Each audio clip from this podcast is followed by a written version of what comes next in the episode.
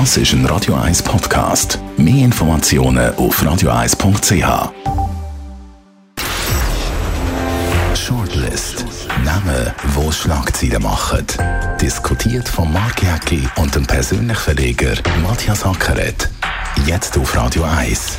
Willkommen zu der letzten Shortlist in diesem Jahr mit einem Namen drauf, der zu der Adventszeit passt wie kaum ein anderer. Pfarrer Ernst Sieber, der 90-jährige Wohltäter von Zürich, denkt laut über seinen Tod nach.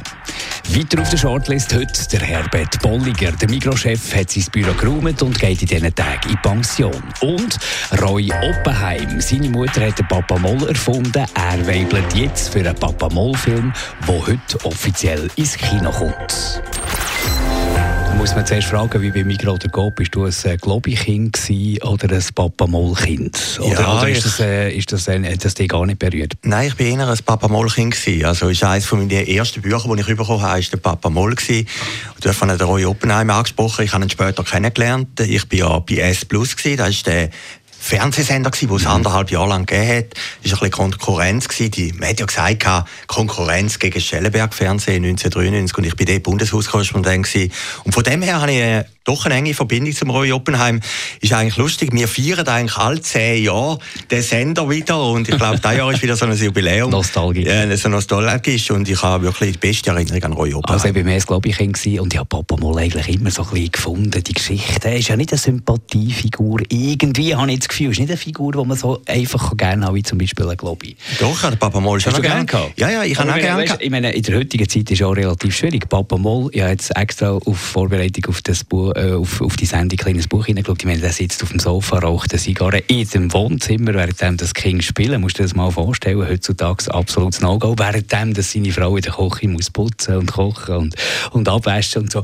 Entspricht schon im ganzen Zeitgeist. Ja, gut, aber ist jetzt gleich noch interessant, was du sagst. Er raucht, oder? Heute raucht noch niemand mehr die Die Frage ist ja, ist die heutige Zeit weißt, schon... Rebell? Ja, ja, vielleicht ist eben die alte Zeit vielleicht sogar auf eine andere Art noch toleranter gewesen als die heutige Zeit. Also auch wenn man an die äh, ganzen Diskussionen, die wir haben im Moment denken. Ich habe den Papa Moll immer äh, eine positive Figur empfunden. Ich habe einen, mein Vater hat auch geraucht, der hat Pfeife geraucht. Ja, lange, hat auch geraucht. lange Zeit und, und vielleicht habe ich im Papa Moll auch meinen Vater äh, ein bisschen gesehen oder unsere Familie, ich habe eine Schwester und so. Also es ist ja die ideale Schweizer Familie, mhm. eben die Frau am Herd und, und äh, der Vater schafft und, und raucht am Pfeifen und so. Also von dem her habe ich immer große Sympathie für den Papa Moll. Mir hat er gefallen, wie sich alles reimt und, und, und, und, und die Geschichten, die habe ich sehr witzig Ich habe Sorge, dass jetzt der Film nicht würde funktionieren Weil äh, ich habe den Trailer nur gesehen, muss ich sagen, ich habe nicht den ganzen Film gesehen. Der kommt jetzt ab heute ins Kino, gestern waren Vorpremieren. Ich habe so ein bisschen das Gefühl, man muss natürlich die Geschichte, kann man nicht mehr eins zu eins bringen, man muss ein die heutige Zeit adaptieren. Der Papa Moll als Comicfigur ist dermaßen markant, dass man gar keinen Schauspieler findet, der annähernd so aussieht wie der. Ich habe das Gefühl, es wird nicht so ein Erfolg werden wie ein Schellenursli, wie ein Heidi und, und so solche. Oder wie ein Eugen, mein Name ist Eugen. Das Gefühl, Papa Moll wird wahrscheinlich nicht der Kassenschlager sein. Aber wenn du dich jetzt würdest rasieren und der Pfeifen ins Maul hättest, ja. und noch ein bisschen Schnäuzchen lassen Genau, dann meine ich jetzt sogar positiv. Also ich habe heute Morgen Kritiker gelesen, NZZ. Extra abgenommen wie ein NZZ und Tagesanzeiger und die sind eigentlich sehr positiv gewesen. Also man kann ja Geschichte, es ist ja immer das Risiko vom Regisseur, er kann Geschichte nicht eins zu eins übernehmen und gleich muss er ja eigentlich das Papa Mol gehen im Film haben. Mhm. Und wenn ich jetzt gelesen habe, also ich habe auch noch nicht gesehen, äh, kommt das eigentlich sehr gut über. Also du hast den Stellenursli angesprochen, vor zwei Jahren ist der gelaufen, grandios. grandios. Das war also bestes grandios. Kino. Gewesen, Heidi ebenfalls, Heidi ist natürlich, Zeit gewesen. Ja, äh, genau. habe ich sehr gut gefunden. Ja, Heidi ist natürlich einfacher, wie der es immer gegeben. Oder Stellenursli-Verfilmung hat es noch nie gegeben. Und das war wirklich ein Film, gewesen, da hockst du im Kino und brüllst. Oder? Ja, den habe ich so ergreifend gefunden.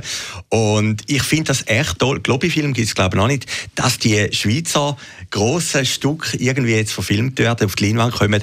Also im Roy Oppenheim, wo ich wirklich sehr... Äh, Sympathischer Typ, ich habe ja. mal kennen an einem Waldfest mit dir zusammen, ja, ja, glaube sogar. Beim, beim, beim Peter Wanner ist er auch. Haben ja, mit und er, hat, er hat auch ein bisschen Pech gehabt. Ich meine, beim Schweizer Fernsehhaus, sie haben nach einem anderthalb Jahr haben sie gesagt, das S Plus ist fertig. Das war für ihn wirklich ein grosser Schock. Gewesen. Er ist ein Chef geworden von der Suiza. Aber er ist wirklich eine positive Figur. Und er ist ja immer ein bisschen das Vorbild gewesen. Seine Mutter hat es ja gemacht die Mutter hat dann gesagt, der Papa Moll ist ein bisschen Vorbild, mein Sohn Roy. Nein, sie Mensch, hat sie das wirklich mal gesagt. Weil er hat im, der Roy Oppenheim hat im Radio 1 Interview gesagt, äh, sein Vater sei sicher nicht, weil er mhm. schlank und sportlich und äh, er auch nicht, aber wahrscheinlich seine Mutter. Also der Papa Moll ist so ein bisschen, ihre, also Edith Oppenheim hat so ein bisschen sich selber in den Papa Moll hineingelegt. Ja. Aber ganz erklären hat er das nicht können. Ja, also äh, ich mag mich noch erinnern, wo das S Plus aufgekommen ist, und das ist ja 25 Jahre her mittlerweile. Äh, dort hat sie immer gesagt, Papa Moll übernimmt einen neuen Fernsehsender, oder? Und irgendwo im Artikel ist mal gestanden, das Vorbild sei der Roy gewesen. Als Roy wäre ich stolz, wenn ich das Vorbild wäre von so einer ja, markanten Figur. Aber merkt auch, man wächst mit dem auf, mit dem Papa Moll, dann lernt man plötzlich den Roy Oppenheim kennen. Und dann ist man so ganz nah an dieser Figur, so nah wie noch nie. Und dann merkt man so ein bisschen, wie so eine Ehrfurcht entsteht. Ob schon, dass ja er mit der Figur an und für sich nichts, also schöpferisch nichts äh, zusammen hat. Aber man merkt so ein bisschen, es ist noch ein spezielles Gefühl, wenn man so äh, nah an der Geschichte ist eigentlich. Ja, und ich meine, der Papa Moll hat natürlich schon eine Generation geprägt. Eben, Familie, ich habe das immer faszinierend gefunden, Familie Moll, oder? Zwei Kinder, jemand schafft, raucht, mhm und Frau am Herd. Also die typische Schweizer Familie. Und, und das hat mir immer gefallen, wie irgendwie du einfach in so einer Figur ein Land und seine Mentalität kannst widerspiegeln. Und heute ist ja die Welt ganz anders. Also mit Papa Moll gehen wir natürlich wieder zurück. Geschichtsbuch. Eigentlich ein Geschichtsbuch. Ja, ein sehr gutes Geschichtsbuch. Dann äh, gehen wir zum nächsten Namen, Herbert Bolliger. Wir haben vorher von Coop und Migrokind geredet. Ich bin definitiv ein Migrokind. Herbert Bolliger ist jetzt zwölf Jahre an der Spitze gestanden von der Migro. Nicht ganz einfach zum Führen mit all den diesen Ablegern, die es da gibt. Ich finde es eine faszinierende Persönlichkeit. Ja, ist doch auch der Durchschnitt Schweiz, oder? Hat das Büro nie verändert in diesen zwölf Jahren. Und der Herbert Bolliger, das finde ich noch markant, sagt von sich, ich bin nie ein typisches Mikrokind Ich bin eigentlich eher ein Coop-Kind. Konsum dazu Ja, Konsum, ja, ja Vorgänger genau. vom Coop. Und, und, das hat mich eigentlich noch fasziniert, dass einer, der Mikrochef, oder bei dem Mikro muss man ein bisschen sagen, ich sage es ein bisschen salopp, ist ja manchmal wie ein bisschen wie eine Sekte, oder die Leute bei dem Mikro. Und der Bolliger ist eigentlich noch souverän, steht ein bisschen über dem. Er hat mich auch sehr gut geführt. Also in seiner ganzen bescheidenen Art, wenn man vorhin von Papa Moll geredet hat, wo ein bisschen die Widerspiegelung vom Schweizer ist, ist das der Herbert Bolliger auch. Also ein sehr bescheidener Mensch. Und Schweizer Tugenden, ich habe mal ein Interview gehabt, mit ihm am Morgen um 6 Uhr hat er stattgefunden. Am Morgen um 6 Uhr ist er also dort äh, an der Limmatstraße gestanden und hat mit mir das Interview gemacht, ein stündiges Interview.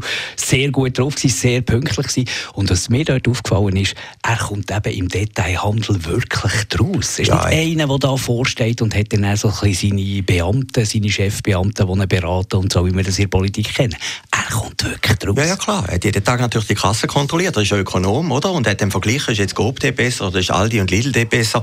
Also die Ära Bolliger, ich habe vorhin auch noch ein bisschen gelesen, die markanteste Geschichte ist natürlich und, und das widerspricht eigentlich seiner sorgfältigen Tugend, wenn man so will, der Kauf von denen, oder? Das hat denen, genau. 2007 hat über eine Milliarde gekostet, ist ein Risiko gewesen, hat sich im Nachhinein als der markanteste Stein von der Ära Bolliger erwiesen. Er selber sagte, und hat er gesagt im Interview gegenüber Tele M1, und ich habe eins dürfen machen das letzte Jahr, er habe die ganze Internet-Revolution ein bisschen verpasst. Oder? Wobei er, er hat nicht gesagt verpasst, er hat gesagt, er hätte mehr so Gas geben dort. Ja, klar, man geht ja davon aus, dass jetzt vielleicht in vier, fünf Jahren ein Drittel nur noch in den klassischen Läden abläuft und der Rest nur noch über das Internet, oder? Wer hätte das können voraussehen, oder? Und er war ja nie so der, der Sonnenscheinmanager gewesen. Also weißt du, der, den man gerne hat, den man gerne auf der Bilanz, auf der Front abbildet und so, so ein bisschen der, der Coverboy ist er überhaupt nicht gewesen. Er war eher immer so ein bisschen der Spröh gewesen, der hat gesagt, was er denkt, manchmal auch unpopuläre Sätze gesagt, mir hat mal irgendein Kommunikationsberater hat mir mal irgendwie erzählt, es sei auch bei der Horror gewesen, Pressekonferenzen, wo sie alles vorbereitet haben, Texte durchgegangen sind, was er soll sagen, hochdiplomatisch muss das ablaufen und so. Und er ist halt dort einfach nach oben eingefahren, gerade wie es ihm drum war. Ja, mag mich gut erinnern, Verband Schweizer Medien, das war vor zwölf Jahren, glaube ich, im TPC aus, eine grosse Ankündigung, ist eben der Bolliger gekommen, das ist ja klar, der Mikrochef ist ja fast im Bundesrat, hat ein Interview gegeben und vorne dran war der Werbechef von der Mikro, hoch auszeichnet, mhm. Werber des Jahres und weiß Gott, war größten Auftraggeber vom Land. Und dann steht der Bolliger auf der Bühne und sagt, die ganze Mikrowerbung ist ein Mist, oder? Muss ich das mal vorstellen? Ja, also die Brüski oh, er hat es ja gar nicht, alle nicht einmal böse gemeint, aber die Brüskierung von dem Marketingchef ist natürlich brutal gewesen. Jetzt äh, geht es wahrscheinlich für die Mikro gut weiter, könnte ich mir vorstellen, ein bisschen härter wird es für ihn. Jetzt nach so viel Verantwortung, nach so vielen Terminen, nach so viel oh, gesellschaftlichem Ansehen, jetzt plötzlich Pension. Und wir traut ihm zu, dass er es packt. Ah, der wird in den Verwaltungsrat gehen. Er verdient 900'000, hat nie einen Bonus gehabt. Genau. genau. Und er könnte sich kein Haus an der Goldküste leisten, hat er in einem Interview ja, gesagt. Gut, das ist also das zeigt doch irgendwie... an der Goldküste. Ja, also er ist auf dem Boden geblieben. Äh, die Bodenständigkeit. Nein, wir haben doch, wir haben doch einen gefallenen Raiffeisenbanker gehabt diese Woche. Raiffeisen ist ja ähnlich wie Mikro, ein bisschen mit dem Volk und, und Leute, ver Leute verhaftet. Das ist im Polygon nicht passiert, Nein, oder? Und es wird ihm ja. nicht passieren. Es gibt kein, er wird sich auch nicht, er hat ja gesagt, er wird sich nicht mehr so mir äußern. Das ja, finde ja. ich auch gross. Das, das ist eine Größe, oder? Und, äh, und eine Karriere ist halt erst zu Ende, wenn sie wirklich zu Ende ist, oder? Also, wir eben da, der, der Vincent, den wir vorhin erwähnt haben, äh, ist vielleicht eine vergleichbare Karriere, aber dem ist irgendwann einmal in den Kopf gestiegen und hat immer aus der Raiffeisenbank, wo eben auch eine Genossenschaft ist, etwas Größeres machen Ist jetzt auch ein bisschen gescheitert an dem. Das ist im Bolliger definitiv nicht passiert. Alles gut im Ruhestand. Herbert Bolliger, jetzt kurz vor Weihnachten, ist die letzte Sendung noch in diesem Jahr, noch vor der Weihnachten. Ein ist adventliches Thema Pfarrer Ernst Sieber. Eine Institution, die natürlich immer um die Adventszeit äh, besonders prominent ist, auch mit seinem Essen für die Armen im Marriott. Seit 14 Jahren macht er das. Und dort hat er durchblicken wahrscheinlich lebe ich nicht mehr allzu lang. Und da ist ihm bewusst worden, wenn der Ernst Sieber nicht mehr lebt, ob schon dass er ein super Team hinten dran hat, dann geht etwas Wahnsinniges verloren. Du hast ihn ja auch begleitet. Ja, ich habe ihn lange begleitet. Ich bin auch in einem Verein von ihm, äh, Verein mit einem Kollegen von mir, einem guten Freund von mir, sind wir das dritte im Vorstand mit dem Ernst Sieber. Ja, ich bin ein bisschen beim Tele Zürich der Sieber-Experte Also, äh, der Stadtheilige und ich habe ihn ein paar Mal verfolgt und begleitet dürfen mit der Kamera. Ich mag mich erinnern, 1994, da war noch Drogenszene am Letten, oder? Ich meine, überall sind die Junkies rumgelegen.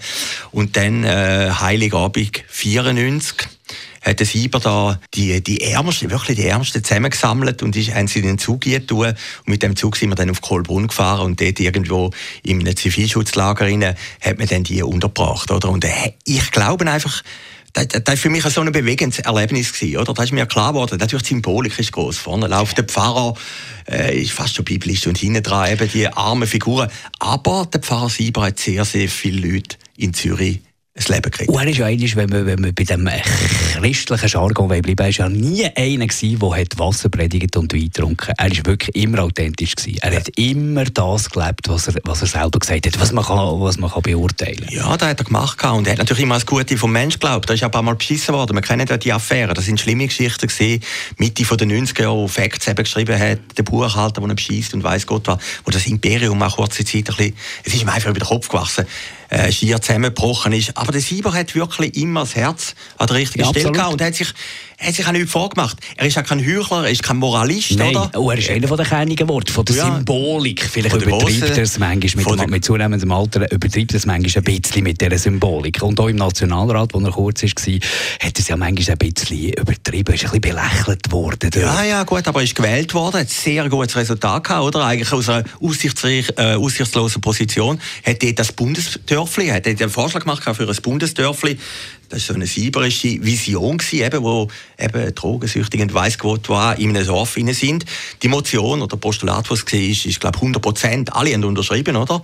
Und ist aber nie realisiert worden. Und das ist für ihn hat er auch ein bisschen dort den Glauben an Politik verloren. Aber was der Sieber gemacht hat, seit den 60er Jahren, Bunker und weiss Gott was. unglaublich. Unglaublich. Das ist unglaublich. Und ich kann mich noch erinnern, ja. als ich frisch auf Zürich bekam, beim Roger Schawinski, damals bei Radio 24, hat der Pfarrer Ernst Sieber jeden Sonntag ein paar Gedanken am Radio erzählt. Das waren vielleicht so ein fünf Minuten. Gewesen. Und äh, das habe ich auch auf, auf Bandmaschine noch. Und dann haben wir das abgespielt. Fünf Minuten am Sonntag, Vormittag, äh, Gedanken vom Pfarrer Ernst Sieber. Und immer am Schluss von der Predigt ist ganz lange nichts gekommen. Und dann hat er gesagt, Ciao zusammen! Ja, ja. Immer, immer, immer etwa 10 Sekunden Pause. Ciao zusammen! Und, und äh, der hat eigentlich wieder zugehört zu, zu, zu, zu dem Radio, zu, zu dieser Zeit. Ja, immer noch. Ich meine, noch, er hat einfach äh, ein wahnsinniges Charisma, hat eine markante Stimme, ist natürlich ein Gott begnadeter Showman auch, oder? Aber es steht wirklich etwas hinten dran. Also, ich hoffe es einfach, dass der liebe Gott ihm noch ein paar Jahre gibt, wie der Sieber ist sehr wichtig. Obwohl, die Welt hat sich auch geändert. Ich meine, äh, die Stadt Zürich hat heute auch grosse Sozialleistungen und alles. Also, es ist nicht mehr nur der Sieber, der das macht, aber der Pfarrer Ernst Sieber ist natürlich wirklich ein grossartiges Symbol für die Stadt. Ich bin einmal mit ihm, das ist noch ein Schlusswort vielleicht, einmal mit ihm eine ganze Nacht unterwegs gewesen, oder? Und er hat mir gesagt, schau, jetzt suchen wir irgendwo an Leute, die halt keine äh, Schlafmöglichkeit haben, die hat es den Fußbus noch nicht gegeben. Und das ist mir auch noch eingefahren. Du fährst Nacht mit dem Sieber durch so eine reiche Stadt durch wie Zürich und dann merkst du einfach, dass in der Nacht ein ganz anderes Leben stattfindet wie am Tag. Also jetzt abgesehen vom Nieder- mhm. oder von der Langstrasse. Denn der Sieber hat wie einen Instinkt gehabt, oder? Er ist dann irgendwie äh, viel Hölzli gefahren, da hat ein paar Bäume gehabt. Und da sind ein paar Leute drunter und dann geschlafen, oder? In, in, in, Temperaturen, wie wir jetzt haben. Und da ist mir bewusst worden, es gibt halt nicht nur das Leben am Tag. Es gibt auch das andere Leben. Und der Sieber ist der Vertreter vom anderen Leben. Shortlist gibt es wieder im neuen Jahr. Ganz schöne Festtage wünschen wir euch, Matthias Ackert und Marc Jäcki. Uns gibt es immer, wenn ihr wollt, als Podcast. Shortlist mit dem Marc Jäcki und dem Matthias Ackeret. Zum Nachlesen und Abonnieren als Podcast auf radioeis.ch.